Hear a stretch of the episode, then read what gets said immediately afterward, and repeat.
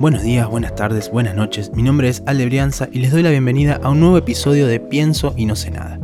Este podcast en el que charlamos de filosofía, epistemología y de metodología, que como decíamos anteriormente a veces puede ser tan compleja, pero así como la venimos trabajando, de una manera muy tranquila, muy controlada, se puede convertir en una cosa linda de ser entendida. Y así como venimos haciendo en estos últimos episodios, vamos a avanzar un pasito más en el proceso de investigación, ampliando un poco las posibilidades de lo que venimos trabajando. Y vamos a arrancar como hacemos siempre, con un mini resumen de lo visto. En este último tramo, en estos últimos episodios, estuvimos viendo una especie de paso a paso que terminó convirtiéndose en lo que llamamos preproyecto o plan de tesis. Esto implicaba tener claro cómo elegir el tema de investigación, las distintas estrategias que podíamos poner en práctica para poder encarar el proceso de búsqueda bibliográfica, eh, definimos lo que es un problema de investigación científica y a partir de ahí aprendimos a formular la pregunta de investigación con todos los recaudos que tenemos que tener y bueno, a partir de esa pregunta planteamos la hipótesis, esa predicción que hacemos. Eh, la respuesta a la pregunta, que además es lo que esperamos encontrarnos cuando termine el proyecto, ¿no? Después de eso, formulamos los objetivos generales y específicos que dijimos que eran ese producto o resultado que se espera alcanzar con la investigación. Agregamos un apartadito de interés personal para poder dar cuenta de, de por qué nos interesa abordar la temática que estamos proponiendo, recopilamos el estado del arte que tiene que ver con los antecedentes sobre el tema o sobre el objeto de estudio que estamos proponiendo y definimos a la relevancia, que dividida en profesional, social o pedagógica, eh, tenía que ver con el para quién de los resultados del proyecto. Si van a servir en el plano profesional, en el plano social o en el plano de la enseñanza respectivamente. Elegimos la metodología, que es la estrategia que proponemos para avanzar en el proyecto y que dijimos que a grandes rasgos podemos dividir en diseños experimentales y no experimentales. Y por último propusimos el cronograma, que se supone, se supone, muchas comillas, que evidencia las estimaciones de tiempo que estamos pensando para cada instancia del proyecto. Hasta acá todo esto, todos estos elementos, como decíamos recién, conforman al preproyecto o plan de tesis, que es este documento con el que presentamos de manera ordenada todo el planteo del proyecto de investigación. Bien, con todo esto en mente, vamos a avanzar y dedicarle este episodio al marco teórico, que nos va a prestar todos los conceptos, eh, toda la teoría, valga la redundancia, con la que vamos a encarar nuestro proyecto y apoyar nuestra propia posición respecto al tema que estamos investigando. Y bueno, por supuesto, para poder avanzar tranquis, vamos a tener que tener frescas estas cuestiones que ya vimos relativas al preproyecto o plan de tesis, porque además, en este punto, hacemos un quiebre entre la primera y la segunda parte del proyecto de investigación. Porque si bien lo dijimos de manera soslayada, ahora que ya lo transitamos, podemos decirlo. Eh, podemos decirlo de manera explícita, me refiero todos esos elementos que presentamos en ese plan de tesis conforman a la introducción del proyecto de investigación, que es la primera parte de todo proyecto. A esas partes le siguen el desarrollo y las conclusiones. Y bueno, el marco teórico es la primera parada de esta segunda parte que es el desarrollo. Pero bueno, vamos por partes como diría Jack. De hecho, antes de meternos de lleno, como siempre solemos decir en este momento, sea por donde sea que estén escuchando, si YouTube, Spotify o cualquiera de las plataformas de podcast, primero que en lo posible no se olviden de suscribirse al canal, de dar follow y de darle a la campanita para que les lleguen los episodios nuevos.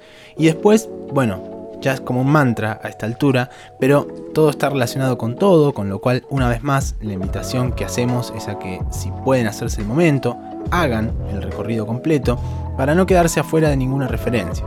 En principio, como súper necesario, están los cinco episodios pasados en los que venimos eh, estructurando los elementos de un proyecto de investigación, pero en líneas generales, como también hemos dicho varias veces, hay algunos argumentos y cositas que vamos a estar trayendo que vienen de las cuestiones más epistemológicas eh, y que esas sí están presentes en todos los episodios, ¿no? Entonces, bueno, de ahí precisamente es que viene la recomendación. Eh, los textos. En relación a los textos, como siempre hay mucha data alrededor del tema y lo que hacemos acá es tomar algunas referencias con las que, eh, al menos personalmente, concuerdo mucho y me parecen muy precisas. Por un lado vamos a seguir usando el manual de Roxana Inub, que recordemos que se llama Cuestión de método, aportes para una metodología crítica. Eh, ahí el capítulo 7 tiene un apartado que se titula El lugar que ocupa la teoría en los proyectos de investigación científica, que toca este tema, así que vamos a ir sacando de ahí. Y después también vamos a utilizar otro texto que se llama El Hacedor de Tesis, que es de Andrés Mombrú y Alejandro Marguetic, que toca el tema de manera directa. Es un libro que es un paso a paso del proceso de hacer una tesis, que viene muy bien como material de consulta porque también va muy al punto con cada una de las definiciones. Bien, eh, en principio lo que nos conviene en este punto es ubicarnos pero no ubicarnos en el sentido del resumencito que acabamos de hacer y, bueno, que siempre hacemos, sino ubicarnos en el nivel en el que estamos metidos. Y es que cuando hablamos de marco teórico, vamos a estar refiriéndonos a una cierta selección de conceptos que tenemos puertas adentro de un campo disciplinar. O bueno, podría ser multidisciplinar también si estamos trabajando justo en alguna intersección. Ahora vamos a volver a definirlo con más detalle, pero lo que me interesa lo que me interesa que quede claro en este punto es que estamos focalizando a nivel micro. Porque salvo contadas excepciones, los proyectos de investigación que podamos estar llevando adelante, las tesis, sean de grado o de posgrado, siempre van a estar a nivel micro.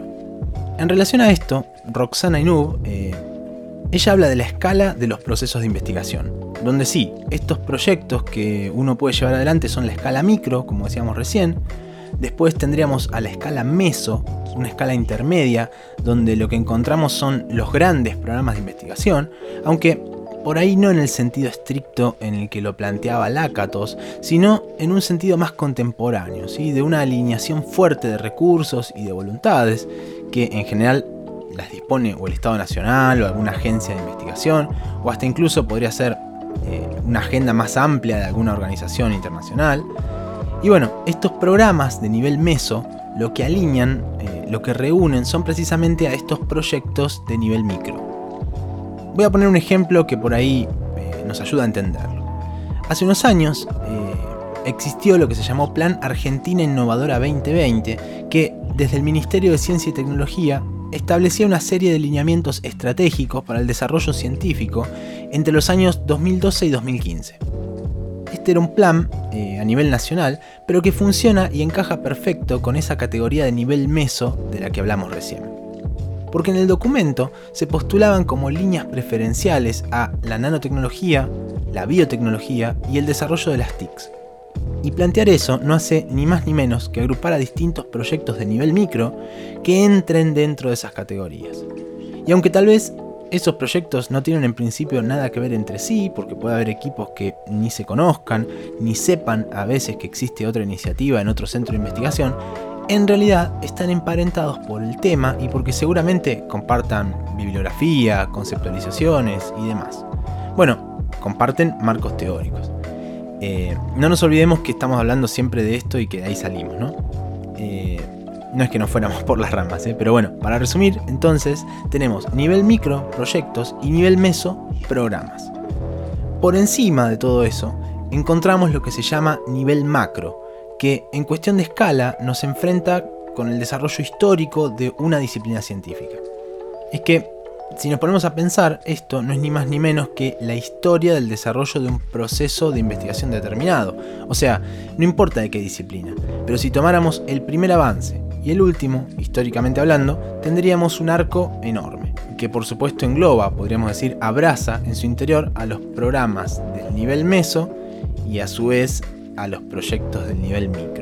Entonces nos podemos imaginar un esquemita así como de tres pisos, donde está el nivel macro arriba de todo, el nivel meso con estos programas en la mitad y abajo de todo los proyectos de nivel micro que son los proyectos que uno puede estar llevando adelante, una tesis de maestría, de doctorado, de licenciatura, lo que fuera.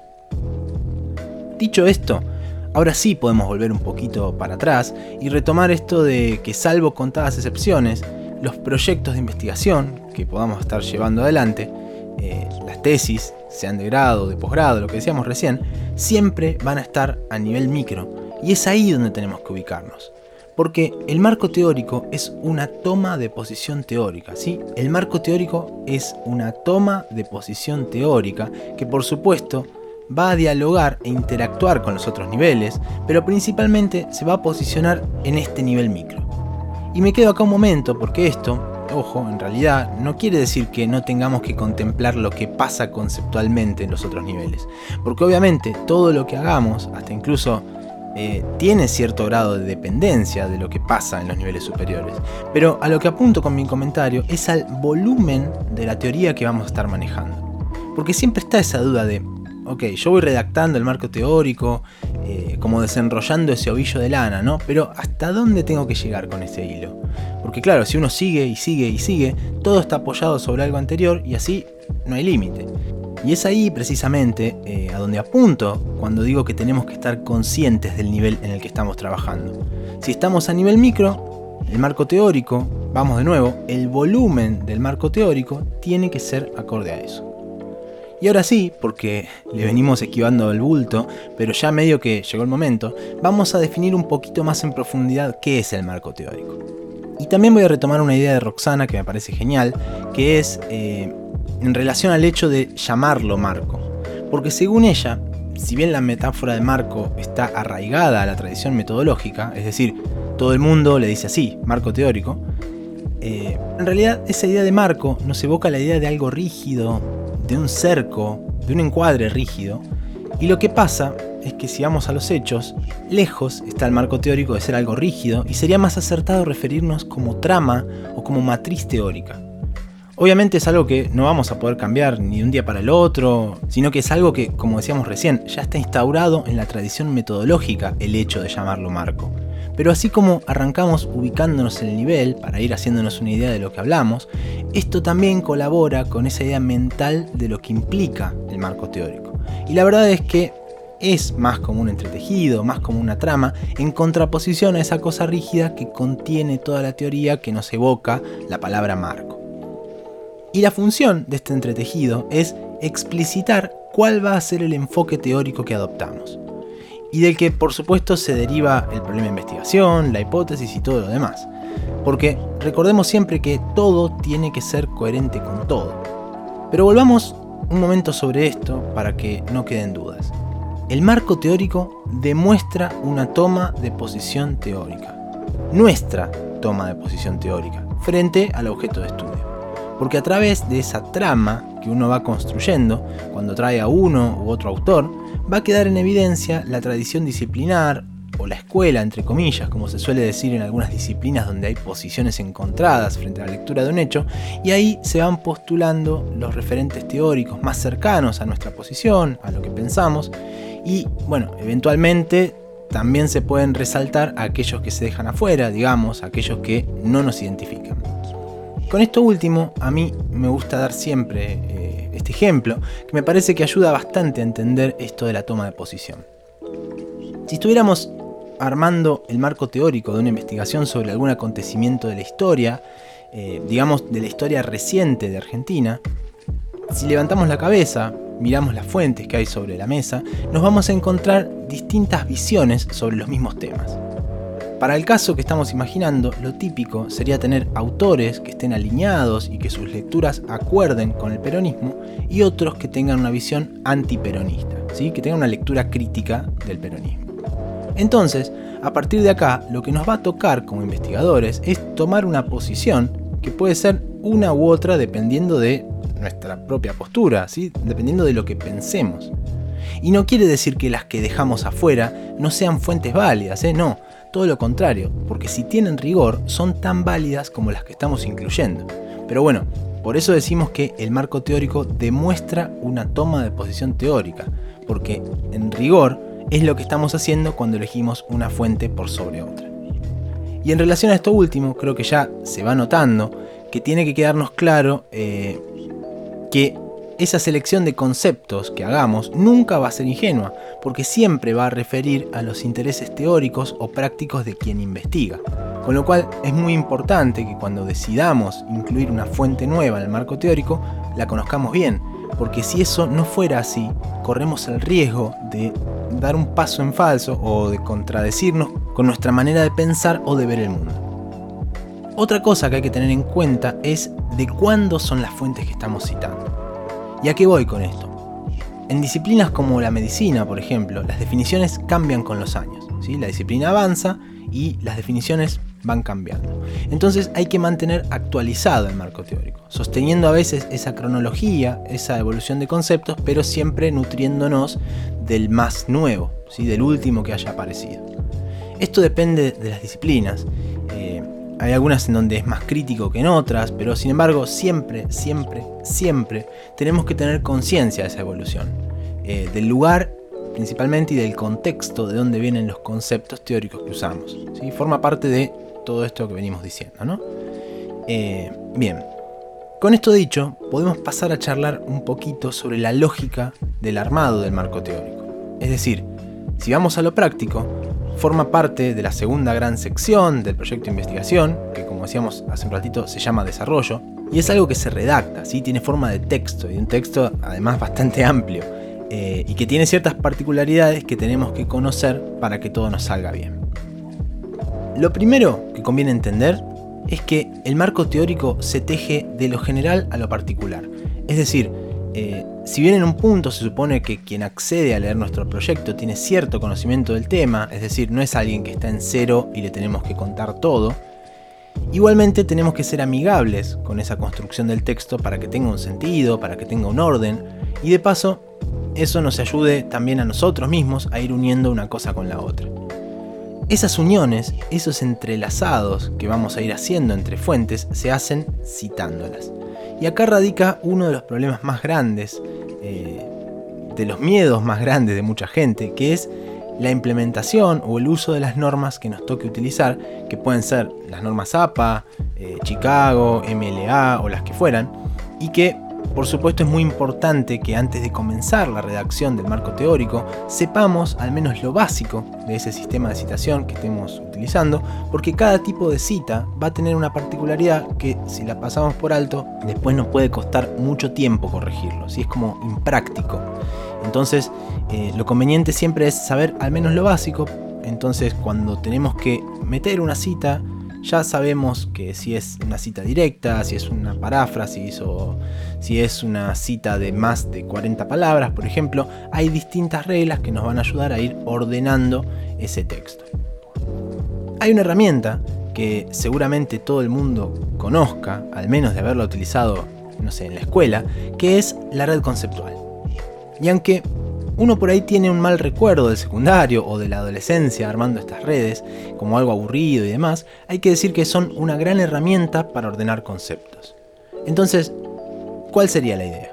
De cada una de las fuentes que estemos queriendo sumar a nuestro marco teórico, que además se supone que esa fuente viene de otro proceso que ya fuimos viendo en episodios pasados, ¿no? que arranca en la búsqueda bibliográfica, que después se ordenan fichajes y todo eso.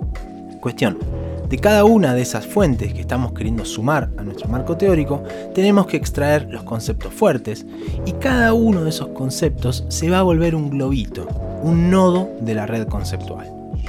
Y después, una vez que tenemos todos esos globitos sobre la mesa, y acá viene el desafío más grande, hay que ordenarlos de lo más general a lo más particular, poniendo en el centro de la red esos conceptos más grandes, más generales, y en los extremos, desprendiéndose de ahí, eh, los más particulares.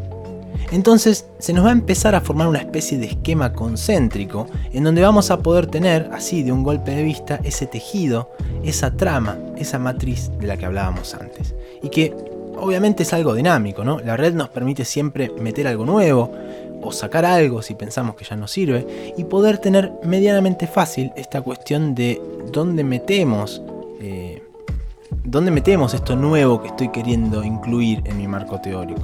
¿Con qué otros conceptos que ya tengo se relacionan? Y en ese armado, en ese entramado, también podemos considerar desprender de algún nodo otros subconceptos si lo necesitáramos, por ejemplo. La idea es que a partir de esta red y de poder leerla con cierto orden jerárquico, vamos a poder ordenar los temas, donde en general cada una de las áreas, de las zonas red se va a ir convirtiendo en títulos y subtítulos que van dándole un orden también a la redacción del texto. Otro consejo también es que a esos globitos, a esos conceptos fuertes, también le incluyamos eh, dentro, del, dentro del esquema el apellido del autor y el año de la fuente. Entonces, de esta manera también tenemos como un paso intermedio, ¿sí? en, en, la red conceptual, tenemos un paso intermedio entre la citación formal que vamos a hacer en el texto y el golpe de vista que tenemos en la red. Además, estos conceptos y subconceptos de los que estamos hablando, más adelante se van a convertir en lo que conocemos como categorías de análisis. Y esto se los comento, pero no nos vamos a adelantar, como a veces digo, vamos a profundizarlo y a retomarlo más adelante. Eh, algo que suelo recomendar para el trabajo con estas redes son algunos recursos digitales que vienen bien, sobre todo porque si uno necesita mover una parte grande de la trama para hacer entrar otros conceptos, o bueno, sencillamente para ir metiendo, para ir sumando fuentes. Las herramientas digitales están bárbaras y las podemos abrir colaborativamente, cosa que también es muy útil para compartir con la gente que forma parte de los proyectos o no sé, con un director o directora de tesis y demás.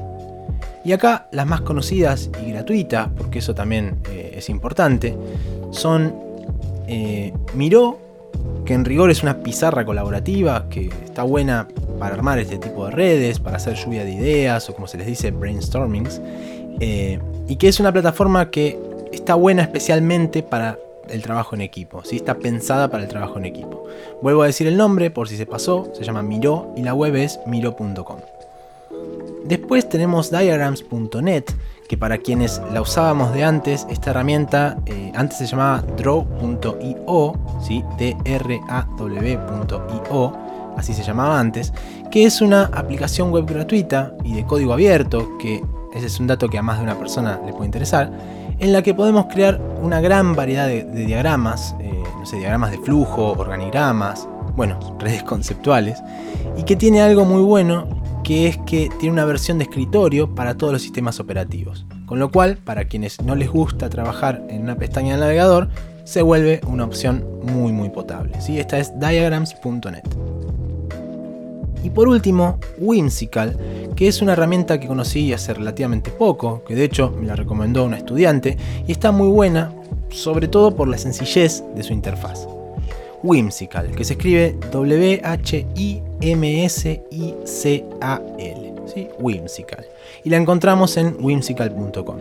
Y bueno, comparte las características con las otras, eh, orientada también a armar redes colaborativas y toda la cuestión. Así que la recomendación es esa. Siempre está bueno poder ordenar de alguna manera visual al marco teórico, porque salvo que tengamos mucha, mucha cancha y conozcamos muy en profundidad al marco teórico con el que estamos trabajando, se nos va a complicar. Entonces, más allá de que para algunas personas pueda parecer una pérdida de tiempo pasar por una red conceptual, que además uno después no la puede incluir en la tesis, eh, realmente habría que considerarlo como una inversión de tiempo, ¿sí? como una instancia ordenadora como para mirar a la distancia y ver cómo está el panorama. Y acá vale hacer una aclaración respecto a lo fácil o difícil que pueda resultar esta tarea.